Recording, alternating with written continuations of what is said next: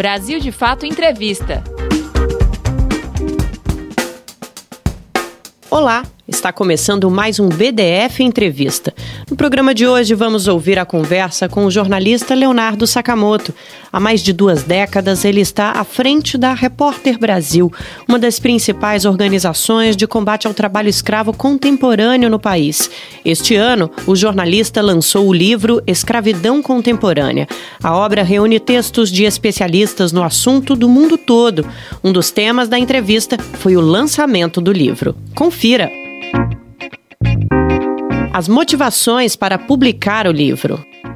É assim, a ideia. Eu fui convidado pela Contexto para escrever um livro sobre trabalho escravo contemporâneo. Como eu estou há 21 anos em cima disso, e o último livro que eu tinha lançado sobre o tema, acho que era de 2005, né? Então, poxa, lá se vão 15 anos já, né? Então, estava na hora de lançar um outro livro. E, e aí me convidaram, só que eu falei o seguinte, falei, olha, eu poderia escrever um livro inteiro, mas eu, é muito, eu acho muito mais rico, muito mais plural, se uh, ao invés de eu fazer um livro sozinho, né, sobre isso, sobre a, sobre a questão, que a gente pudesse fazer um livro sobre um livro que marcasse, a, a, que, que mostrasse diferentes pontos de vista de diferentes especialistas sobre o tema. Daí é, é diferente que a pessoa fala, ah, é organização de artigos. Não. Aí o que aconteceu? Eu, eu fiz um, um, a estrutura do livro e é, vou escrever uma parte, mas eu vou convidar para escrever determinados os capítulos, né, os capítulos seguintes, eu vou convidar pessoas que são especialistas dentro e fora do Brasil. E aí saiu o livro, né? O livro ele não é um apanhado de artigos, o livro ele é uma ele, ele foi pensado né, naquela estrutura, ele foi pensado com capítulos, uma forma de uma sequência uh, lógica e didática para as pessoas, né, para o leitor comum, entender o que, que, é o problema, como o problema é, é, é, surgiu, quais são as causas, as consequências, os impactos para a sociedade, para a economia, para o meio ambiente, então, ou seja, a gente pensou capítulo a capítulo, né, de forma que as pessoas pudessem compreender. Então aí nasceu o livro, seja, um trabalho, o trabalho de edição foi meio grande, uhum. porque alinhavar tudo, né, numa, numa sequência, num processo, tudo levou mais de, de um ano e meio para trabalhando em cima. Mas acabou saindo, eu acho que ele tem tudo para ser, modéstia parte, uma obra de referência, né, para as pessoas que quiserem entender o tema, para as pessoas que quiserem inclusive, se aprofundar no tema, para quem já conhece um pouco, é uma obra de referência. O combate ao trabalho escravo no Brasil e no mundo. O Brasil ele é o, o país com o melhor sistema de combate ao trabalho escravo. Ele é um país referência, né? Os diferentes governos que o governo Fernando Henrique teve o mérito de, de começar, o governo Lula é, ampliou, aprofundou o combate, e ele vem, ele vem se mantendo até agora, até o governo Bolsonaro vem se mantendo. Então, é, o Brasil é uma referência global, no, apesar dos trancos e barrancos, apesar do sistema ter uma série de problemas, mas ele é uma referência global é, num, num, crime que ele atualmente a, estimativa das Nações Unidas é que haja 40,3 milhões de pessoas escravizadas em todo o mundo, produzindo um lucro anual de 150 bilhões de dólares. Né? Então, é claro que é um, é um, problema, é um problema global, é um problema que, é, a, que tem um padrão de, de, de exploração, um padrão de, de, de roubo de dignidade de liberdade, é, mas também vai se adaptando às realidades de cada país, né, tendo características específicas nos diferentes países. Só que todo esse trabalho escravo é até importante, tem uns capítulos que é bem relevante, que é da Cioban McGregor e da Fabíola, são duas pesquisadoras, duas professoras que se dedicam profundamente ao tema fora do Brasil, é, na Inglaterra na Suíça, que, é, que trabalham mostrando como o trabalho escravo contemporâneo está conectado a essas redes de produção globais, né? Como o trabalho escravo contemporâneo ele não pode ser visto simplesmente como uma ocorrência perdida num, nos rincões do mundo, mas não, ela está inserida na rede de produção global. Não significa que a economia do mundo depende do trabalho escravo, mas o trabalho escravo está na economia do mundo, está em rede de produção, está em rede de comercialização.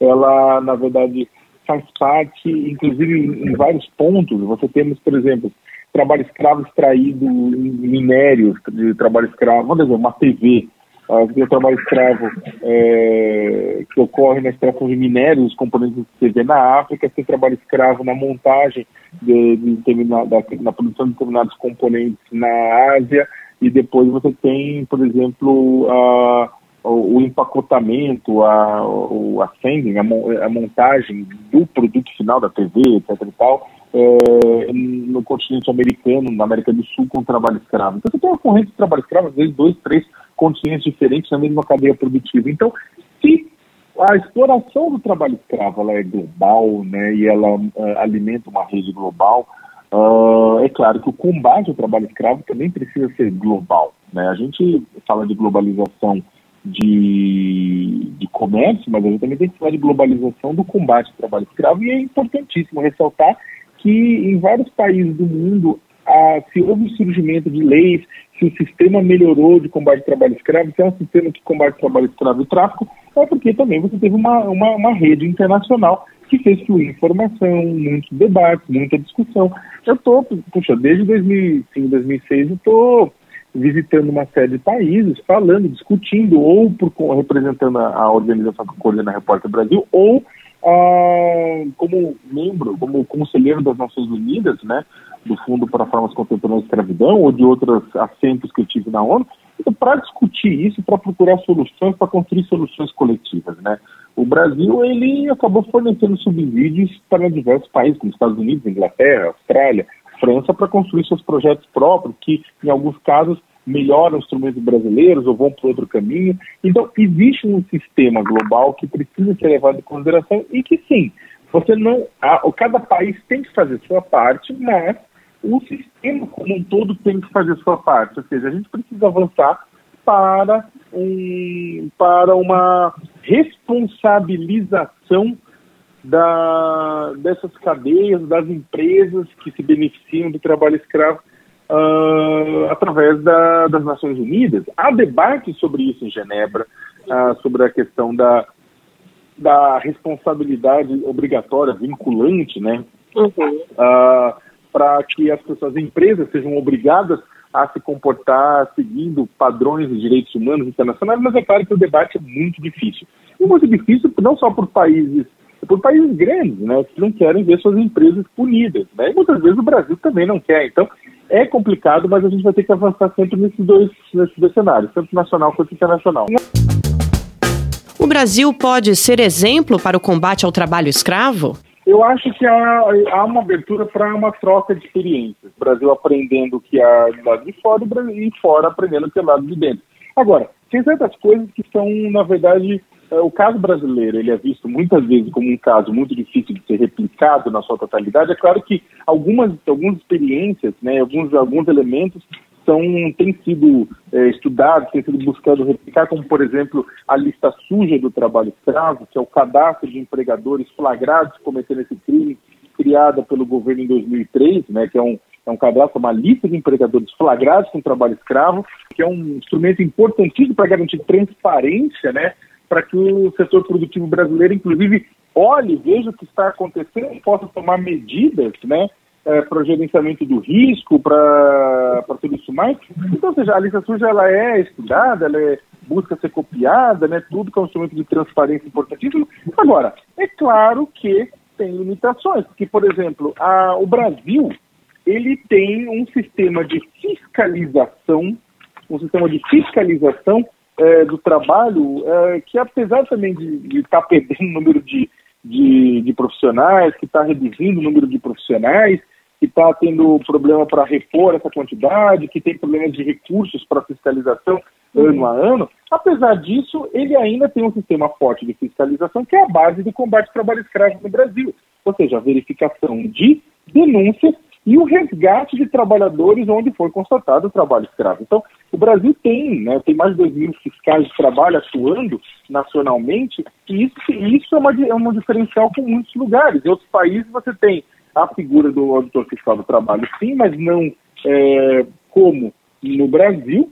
uhum. né, diferentemente do Brasil, e é, ao mesmo tempo você tem, nós temos também é, outros lugares os fiscais de trabalho eh, não existindo, né, ou existindo Sim. numa função diferente. Então, a base do combate ao trabalho escravo no Brasil, que é exatamente a execução, a, a colocar em prática a lei, né, que o pessoal chama de law enforcement, colocar em prática a lei uh, através de funcionários públicos, em outros países você não tem Então, muitos países têm que adotar, por exemplo, o combate ao trabalho escravo partindo da ação de empresas, né? As empresas sendo é, com, é, instadas a, a, demonstrar compromissos ou combater esse, esse, esse problema. Ou seja, é, é, por quê? Porque você às vezes não tem dados de fiscalização, você não tem dados de libertação de trabalhadores.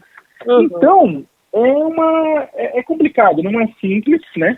É uma situação em cada país do mundo tem as suas peculiaridades, então a, a reprodução do modelo brasileiro depende bastante da, dessas características. Agora, é mais do que a reprodução, o interessante é que cada país é, consegue inspirar-se nos exemplos dos anteriores. Então, por exemplo, a lei australiana é muito é, inspirada na lei inglesa, que é muito baseada, inspirada na lei americana, é, na lei californiana, digo. Só que cada país acaba fazendo uma coisa diferente, né? acaba avançando em relação ao seu ao antecessor, né? acaba evoluindo. Então, eu acho que tem espaço para muita coisa, eu acho que o, essa troca internacional é muito útil, mas a gente precisa avançar sim numa questão de responsabilização. As empresas internacionais que lucram com a questão do trabalho escravo contemporâneo precisam sim ser responsabilizadas.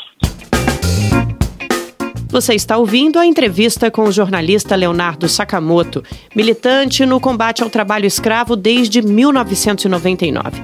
Este ano ele lançou o livro Escravidão Contemporânea, que reúne textos de especialistas no assunto do mundo todo. O contexto de lançamento do livro. É, não é importante dizer que o pessoal fala assim, não, isso aqui é uma obra para bater no governo, não bater no governo. Isso é uma obra para contar uma história, uma obra para contar a história do combate à escravidão contemporânea no Brasil. A gente tem uma, um, o Brasil, ele foi, claro, vítima de mais de 300 anos de, de trabalho escravo uh, no modelo colonial e imperial, e é claro que isso nos deixou marcas, né? Mas é claro que uma parte daquele trabalho escravo, ele, ele, ele, ele que existia naquela época em si, ele se mantém não mais através da anuência do Estado, o Estado não garante mais a propriedade de uma pessoa por outra, mas ele é, manteve-se situações que uh, são semelhantes ao trabalho escravo daquela época, ou seja, análogas ao trabalho escravo daquela época, porém sem mais o direito de propriedade. Esse trabalho escravo contemporâneo, apesar de ser alvo de de, de livros técnicos, jurídicos, você tem, uma, você tem uma expressão muito grande disso, você tem uma, uma discussão muito grande dentro da área técnica e jurídica. Você tem muitos juízes, muitos procuradores, muitos advogados que escreveram livros sobre isso. Agora, a questão de como isso se coloca para a sociedade, de uma maneira ampla, que inclui a questão jurídica, mas não se resume a ela, é o que a gente pretende. A gente pretende, por isso, contar a história. A gente conta, é, conta a história do trabalho escravo contemporâneo no Brasil, né, como ele se mantém hoje, baseado no que ele se mantém hoje, qual que é a qual que é a, a no que, que ele se baseia, quem ele traz lucratividade, que a gente conta por que na prática o trabalho escravo ainda existe, o que, que é feito para combater e por que, que é tão difícil combater também o trabalho escravo contemporâneo. Para isso, né, a gente tenta mostrar, grosso modo, a gente também tenta mostrar no livro uma coisa que é é, o trabalho escravo contemporâneo muitas vezes é visto como uma doença que tem que ser erradicada porque ela sobreviveu à expansão do capitalismo. E na verdade, na verdade, o trabalho escravo contemporâneo ela acaba se tornando, ela acaba sendo na prática uma ferramenta que determinados empreendimentos dentro do capitalismo usa, usam para é, se expandir ou para obter maior lucratividade. Né? Ela não é um, um, ela não é um desvio do sistema ela é uma ferramenta do sistema. Uhum. Esse que é o ponto. Ah, mas na época, antigamente, não era diferente. Mas é lógico, eu já tive várias discussões com professores de economia que falaram, ah, mas é bobagem, se o trabalho escravo fosse o padrão, a economia não funcionava assim. Mas o trabalho escravo é lateral para determinadas atividades, não é central e não pode ser central. Sim. E ele é diferente do trabalho escravo que havia na época da, do, da colônia do império. O trabalho escravo, ah, mas não havia capitalismo, você tá, pode até discutir isso, mas a questão não é, a questão é que é um trabalho escravo diferente. É um trabalho escravo diferente. O, o capitalismo ele tem uma característica muito boa, Rosa Luxemburgo já dizia isso, que ele hora da expansão, ele vai, ele vai na verdade, é, encontrando as realidades né, externas a ele, trazendo essa realidade para dentro, inclusive é, é, é é, utilizando recursos dessas realidades é, através da sua ressignificação. Ele transforma, pega essas formas de exploração e utiliza elas não mais na lógica antiga, mas numa lógica de acúmulo, né, ou de acúmulo, de expansão. Então, a ideia dessa, dessa, ou seja, a questão do trabalho escravo contemporâneo, é, e acho que o tema central é que o trabalho escravo ele não é doença, ele é sintoma. Sim. Ele não é uma doença, ele é um sintoma. Não é que uma doença deve ser erradicada, ele é um sintoma, um sintoma de que o corpo não está legal. E Sim. o corpo não está legal é a sociedade.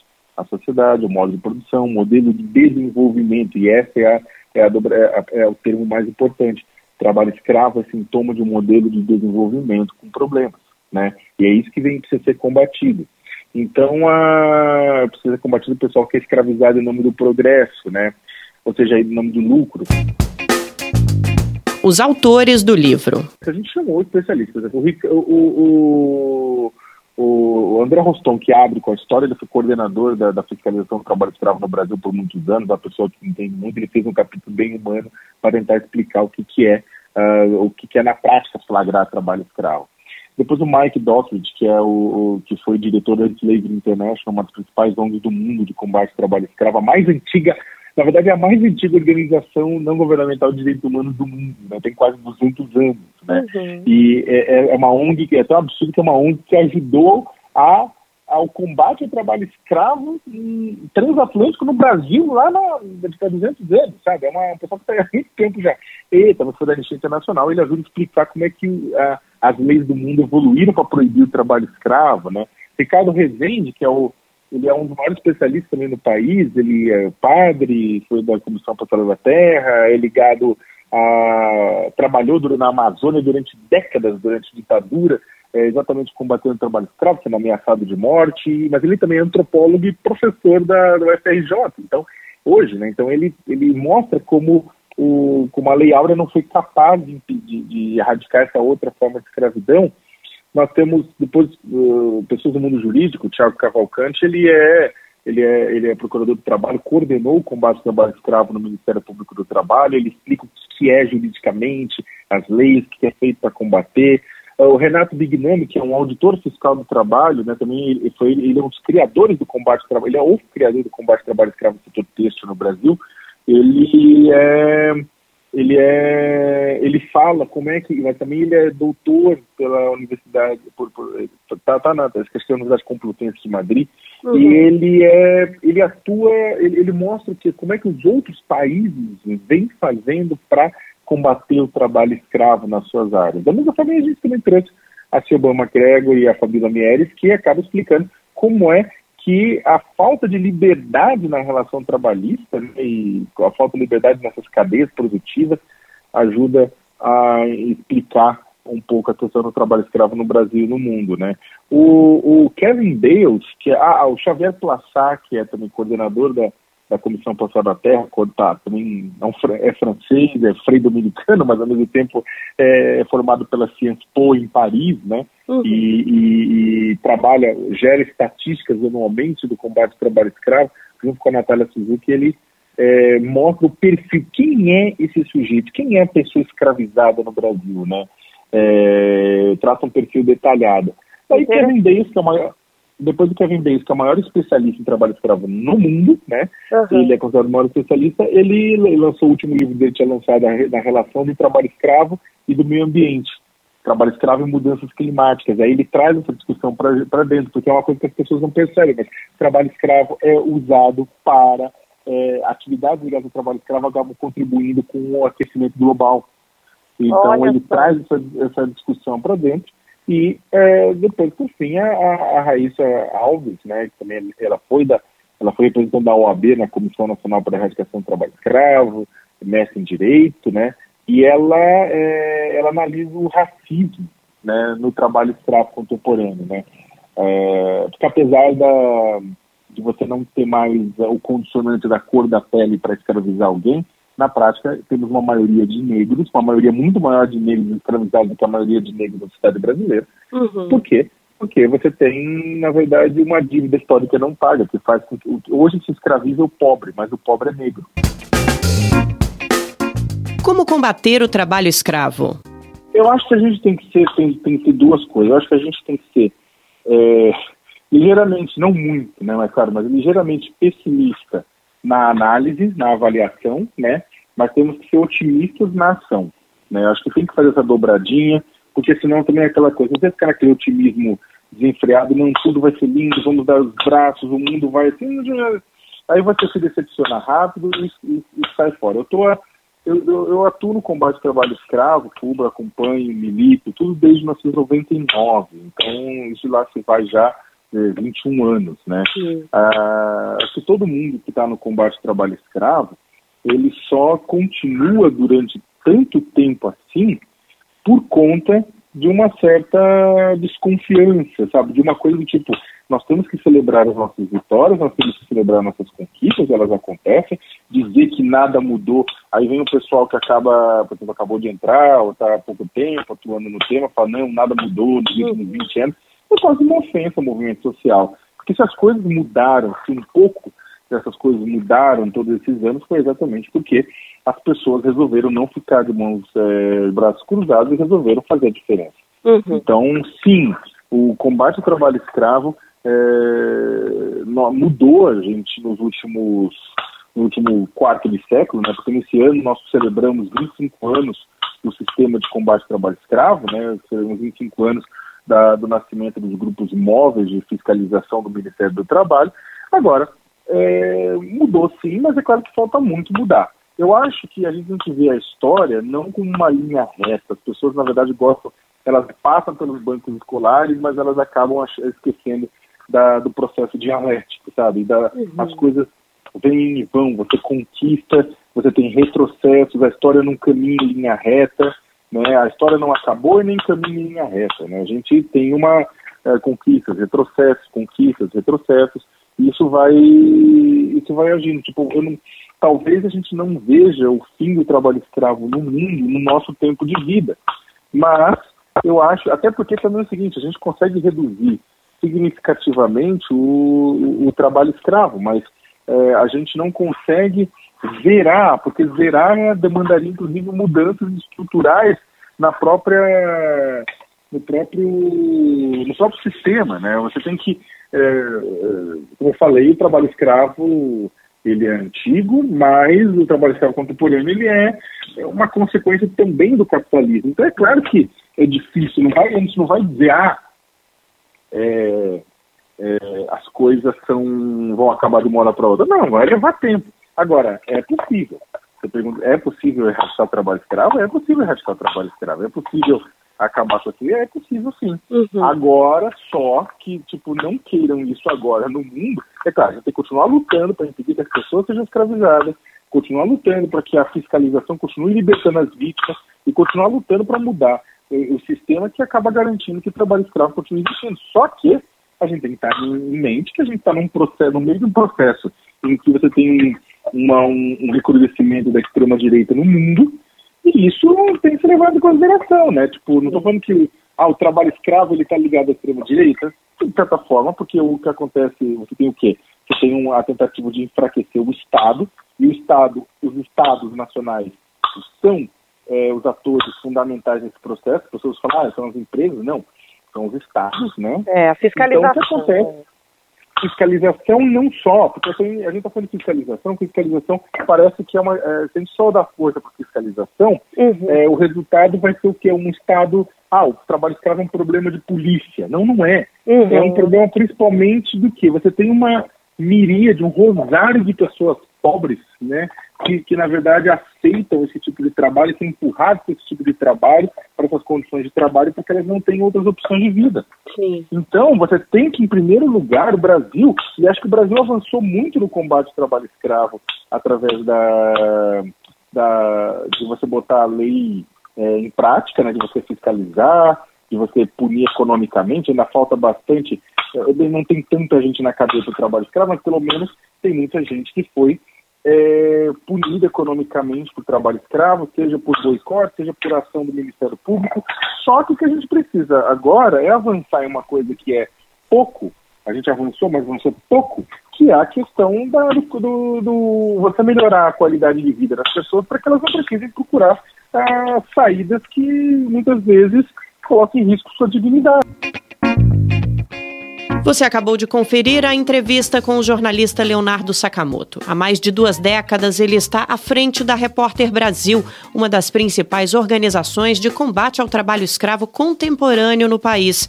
Este ano, o jornalista lançou o livro Escravidão Contemporânea. A obra reúne textos de especialistas no assunto do mundo todo. Para conferir mais entrevistas como essa, acesse o Brasil de Fato Entrevista no Spotify, no Deezer ou no iTunes ou inscreva-se no nosso canal no YouTube para receber as notificações.